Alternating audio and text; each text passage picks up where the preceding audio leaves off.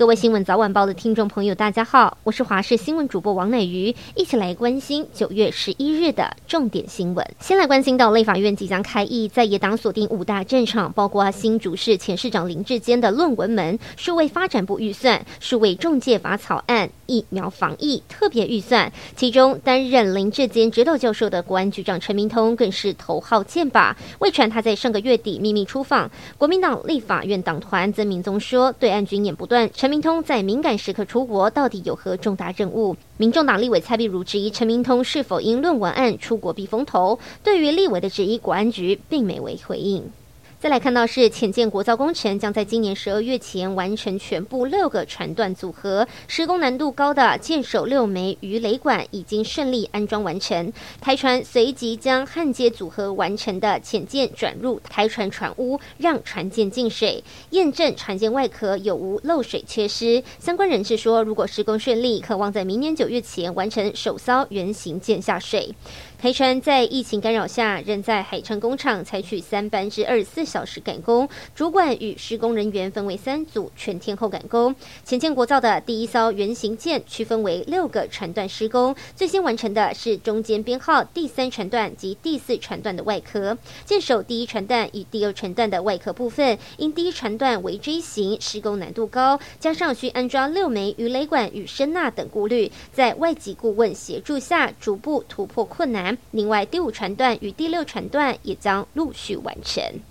好消息来看到，在奥地利举行的二零二二美洲豹世界女子十号球锦标赛决赛，台湾共派出七名女将参赛，其中又以七月刚在伯明翰世界运动会拿下银牌的周婕妤挂头牌。周婕妤在十六强先以九比六力退英国名将正球皇后费雪，接着八强再以九比三轻取韩国女将林润美，准决赛则碰上同样是来自英国的现役世界球后凯莉费雪。今年世运赛金牌战，周杰瑜在开局三比零优势下遭凯利费雪逆转失金，这回他以九比四扫下对手，成功跻身决赛，也报了世运会落败的一箭之仇。另外来看到法新社报道，乌克兰总统泽伦斯基在演说中表示，从九月开始，截至目前已经解放了约两千公里的失土。泽伦斯基并未说明他指的是否是平方公里。不过，乌克兰武装部队总司令在八号曾说，部队已从俄军手中夺回一千平方公里的领土。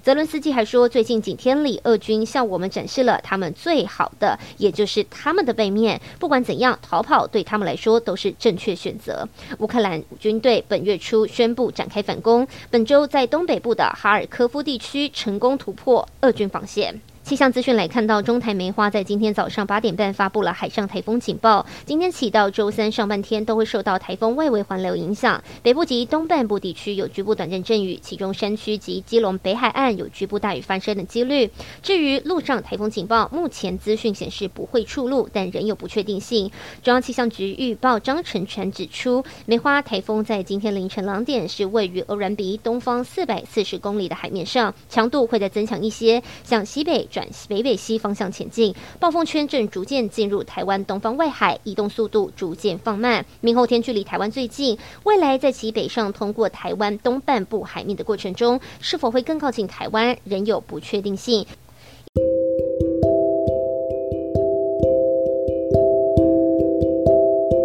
以上就是这一节的新闻内容，非常感谢您的收听，我们下次再会。